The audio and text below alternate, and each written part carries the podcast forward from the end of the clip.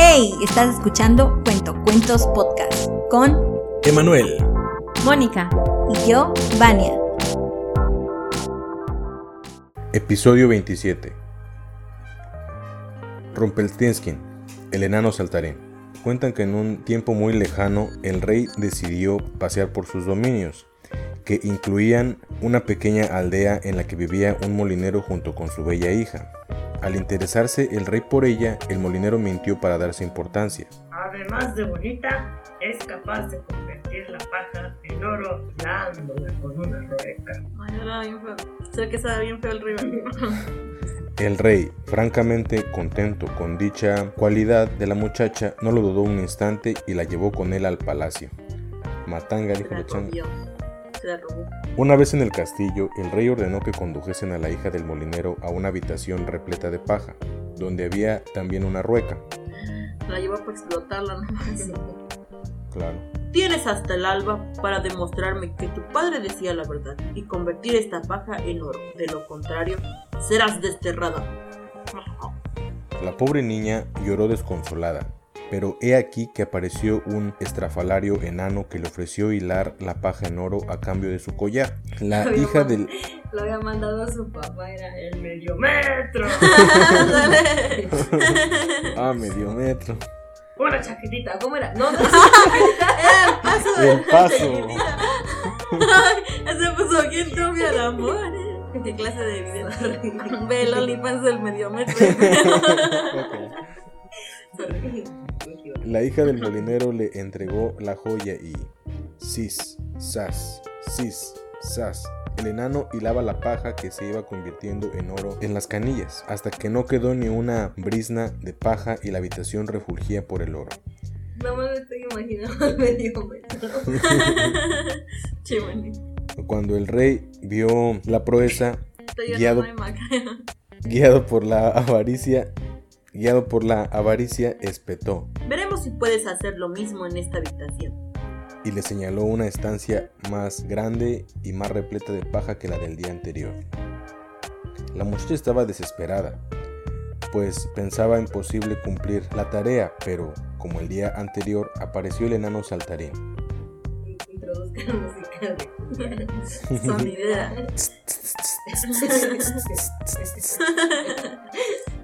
me das ir a la paja para convertirla en oro? Preguntó al hacerse visible. Como su papá habla bien rasposo, ya también va a hablar bien rasposo. No. Solo tengo esta sortija. Ay, no, Mónica, la peote. Es la que dice no, ah, medio metro, es la del sonido. Ah, Mónica, está bien feote. Soporta es No, tiene voz. de que está bien feo. Eh, habla igual que su papá, pero ella es buena. Ah, Está bien feo también. Dijo la doncella tendiéndole el anillo. ¡Hola! Ya ven, tenía razón yo. todo, todo tiene sentido. Conectan las historias. Pasa. Eh, no, ¿cómo lo el... Empecemos, pues. No. Desde- Es que no me acuerdo cómo se la voz. Hablaba como No. ¿qué me das? Así me... Empecemos, pues. Respondió el enano. Y sis, sas, sis, sas. Espera, ya me arrepentí de la voz de la doncella. Ay, no, No, ya me ya. costó tanto volver a hacerla de leer. Ya. Y a mí me está costando mucho leer. Toda la paja se convirtió en oro hilado, pero la codicia del rey no tenía fin, y cuando comprobó que se habían cumplido sus órdenes, anunció, Repetiré la hazaña una vez más. Si lo consigues, te haré mi esposa. pues pensaba que, a pesar de ser hija de un molinero, nunca encontraría mujer con dote mejor. Una noche más lloró la muchacha, y de nuevo apareció el grotesco enano. ¿Qué me das a cambio de solucionar tu problema? Preguntó, saltando a la chica.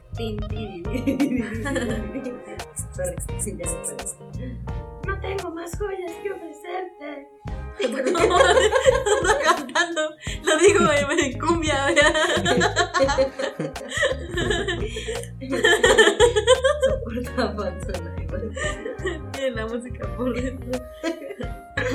Y pensando que esta vez estaba perdida, gimió desconsolada. Ay, no señor feo. Bien, en este caso, me darás tu primer hijo. Demandó el enanillo. Metrín. Aceptó la muchacha. ¿Quién sabe cómo irán las cosas en el futuro?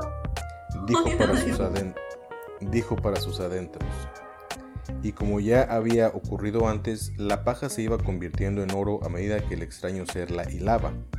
Cuando el rey entró en la habitación, sus ojos brillaron más aún que el oro que estaba contemplando y convocó a sus súbditos para la celebración de los esponsales.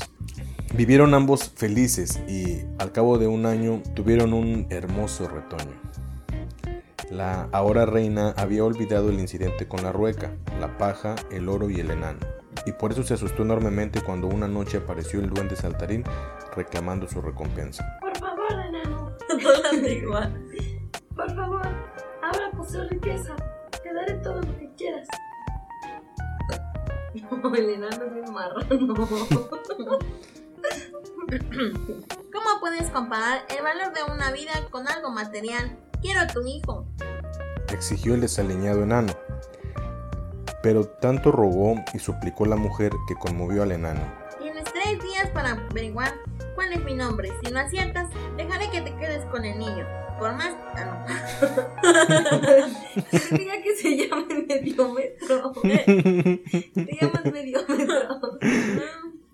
¿Qué le va a decir así? Manny pensó que le decías a ella. No, soy, no, soy Vania.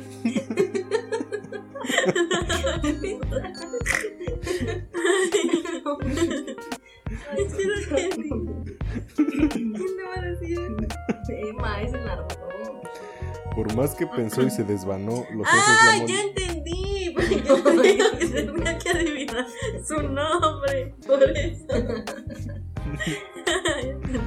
Por más que pensó y se desvanó los sesos la molinerita para buscar el nombre del enano, nunca acertaba la respuesta correcta. Al tercer día, envió a sus exploradores a buscar nombres diferentes por todos los confines del mundo. De vuelta, uno de ellos me contó la anécdota de un duende al que habían visto saltar la puerta de una pequeña cabaña cantando. Hoy tomo vino y mañana cerveza. Después al niño sin falta traerán. Nunca se rompan o no la cabeza. El nombre. Ay, no puedo decirlo. no puedo decirlo. Mejor di el nombre mediómetro. Sí. Rumpel. Rumpelstil. Rumpelstil. No, Rumpelstil. No puedo decirlo. Pero dilo con voz enano.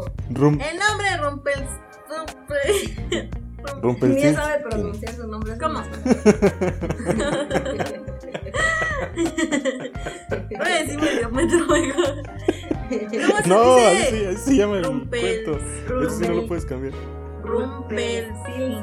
Si quieres lo digo yo. A ver, ¿cómo es la enano? El nombre de Rumpelstiltskin adivinará. Ya, ya. Ya, ya, ya. No, tienes que decirlo. Es que bien. no puedo decirlo bien. Explica para mí. No, Rumpelstiltskin. el- El nombre de Rumpelstiltskin adivina. No puedo decir. Ya te lo bajas. Es Rumpelstiltskin. Es el que sale en Cherk. Sí, no, sale, sale en una, contrato. Pues nunca le puedo decir. sale en una de, en una de, de Cherk. Rumpelstiltskin. Rumpelstilts.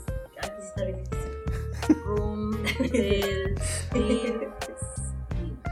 Rumpelstiltskin. Rumpelstiltskin. Rumpelstiltskin. No, Rumpelstiltskin. Rumpelstiltskin. Dilo así sílaba por sílaba como cantando para disimular tu ignorancia. A ver, así cantando. Ay, no tomo. Ah, no. Como bien ñerota. Pero ¿cómo era la voz de donde ya no me acuerdo? Hoy no tomo vino y mañana cerveza. Después al niño sin falta traerán. Nunca se rompan o no la cabeza. El nombre Rumpelstiltskin adivinarán. ¡Eh! bravo. Ay, hasta que sudé. Cuando volvió el enano la tercera noche y preguntó su nombre a la reina, esta le contestó. Ay, no. Ahora vas tú. Sientes la ñer fucking llamas medio metro. No, me llama tu hijo. ¡Ah, medio metro! Ya me dolió. Ya va a cambiar la voz. ¿Te llamas? No. ¿Te llamas? No, che perro. Es que estaba ronca. Limón. Dice: Te llamas Rumpelstiltskin. No vea, no lo dije bien. No adivinó, le van a quitar su hijo por nada. Te voy a llevar a tu niño. Fallaste. A ver, ya. Me estaba rezando la No moneda. se paga en esta vida porque no. Echando su rosario. Te llamas Rumpelstiltskin. No puede ser. ¿De qué te ríes? Gritó él. No lo puedes saber. Te lo ha dicho el diablo. Y tanto y tan grande fue su enfado que dio una patada en el suelo que le dejó la pierna enterrada hasta la mitad. Y cuando intentó sacarla, el enano se partió por la mitad. Y ya no era medio metro, ya era un cuarto. Ah. Y este fue Rumpelstiltskin, el enano saltarín, eh, de los hermanos Grimm. Ya hemos hablado bastante, ya hemos leído pues varias historias de los hermanos Grimm. Tengo un par de, datos que me gustaría compartirles acerca de ellos. ¿Sabían ustedes que cuando ellos tenían 10 o 11 años más o menos eh, murió su, su padre? Dice que esto hizo que pues estuviera muy mal económicamente, ¿no? La familia era nada más la mamá y los seis hijos que tenía, o sea, en realidad eran seis hermanos Grimm. Realmente. solamente Pero-.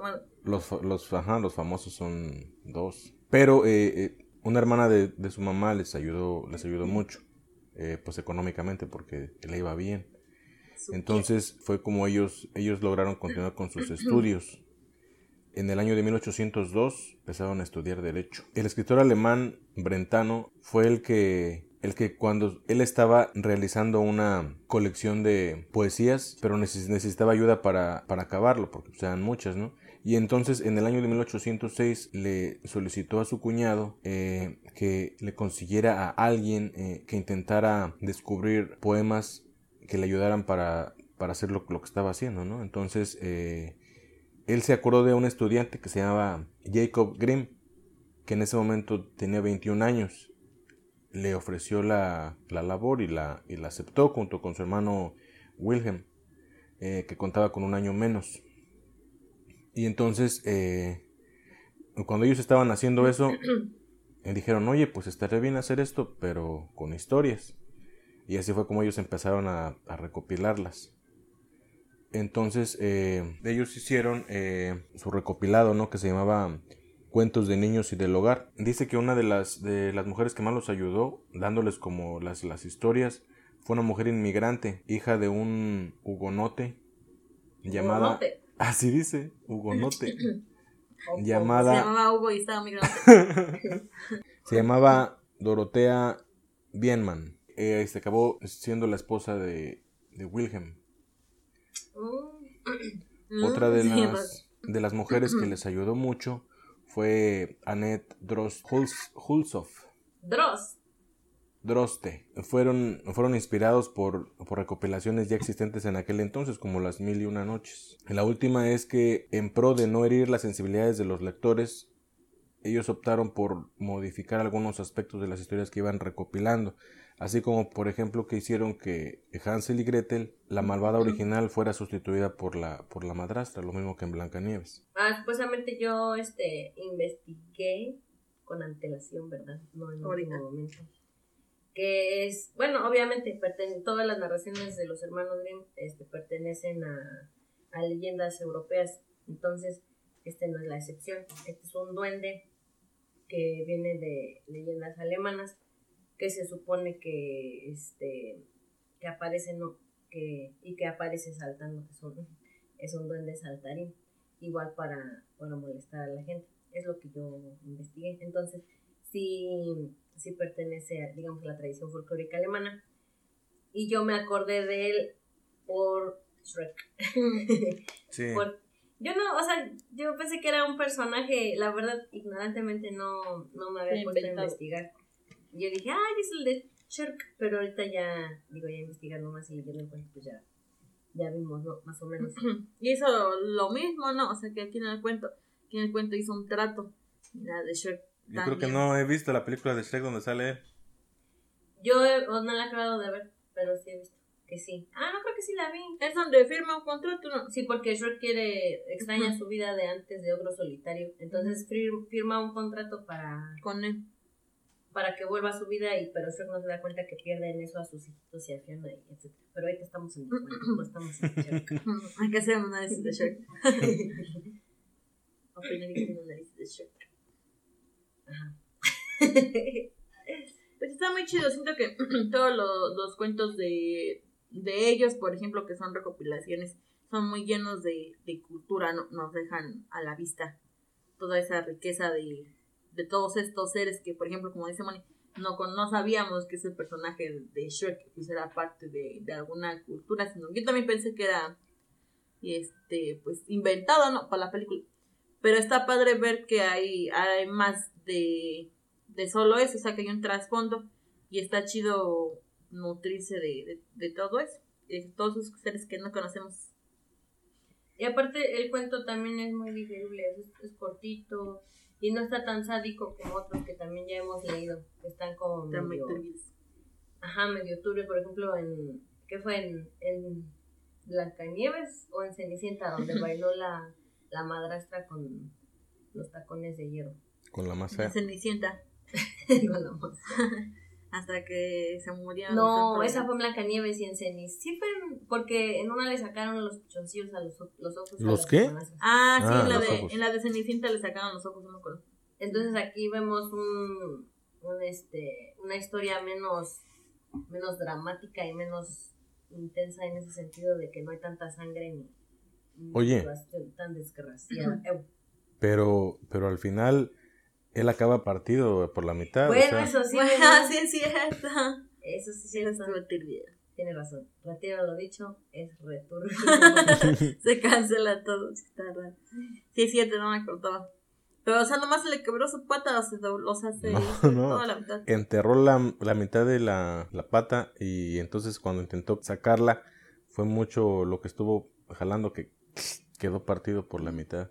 Y lo que también leí es que en lugar de pies tenía zancos. Entonces puede que por eso, como dio la patada bien fuerte, fácilmente se le encajó en el, Ah. en el piso. Ahora tiene más sentido. Se, ajá, se partió. Entonces, este, ¿qué más? Ah, y el hecho también es curioso de que como la mayor prueba haya sido que tienes que adivinar mi nombre. Y también me cuelga que se puso a cantarlo, ¿eh? Sí, también. todo tonto. Entonces también eso está, está padre, me gustó esa, esa parte de la historia y se me hizo curiosa. Y el nombre fue bast- bastante difícil de, de pronunciar. Sí. De- es, es este alemana entonces la historia. Ajá, Me suena como, como ruso el nombre, como polaco, Sí. no sé. Pero se dan cuenta que es la primera vez en de los cuentos que leemos que no es una madre desnaturalizada la protagonista. Porque ves que en todos los otros cuentos como danas o sí, y incluso hasta ella, su, su papá la, la regaló, se la dejó que se la llevara el rey, la ratiera. Y, y en todos los demás cuentos como el del, por ejemplo, el de la hija de la Virgen, ves como que también luego, luego la regalaron y cuando no la quiso la aventó en el desierto, como que bien desnaturalizados. Y esta, esta señora, la molinerilla, ella sí defendió a su cría, En un Porque inicio ella aceptó darle a su primer hijo. pero se arrepintió, no lo hizo. ah, eso sí. Nomás era Bueno. como para entretenerlo. Ajá. era por mí. Mira, Ya, dijo, "Sí, ya hombre". le paró. Sí, sí, ajá, le dijo. Rumpelstilts, que está más fácil de pronunciar, era una denominación para un duende maligno, al igual que un poltergeist hace ruidos al sacudir o zarandear sus zancos. Bueno, ya, dice objetos tales como las patas de una mesa, etc. Ese es el origen del perro duendecillo. Ya. ¿No será lo que anda ahí en la casa? No, cállate. El los ojos. Gracias por escucharnos en un episodio más. Recuerden que nos pueden seguir en todas nuestras redes sociales como arroba cuento cuentos podcast, que nos pueden enviar sugerencias o alguno de su autoría. Todos los que nos envíen que sean libres de derechos de autor, por favor. A nuestro correo cuentocuentospodcast arroba gmail.com y me pueden seguir en redes como arroba witchpango. Tu perra. Es que me está haciendo esto ruido. Mónica y yo, Estoy haciendo ruido. Ay, mamá. mi mamá. Soy un Cylon. Gracias. Nos vemos en el siguiente episodio. Bye. Bye. Bye.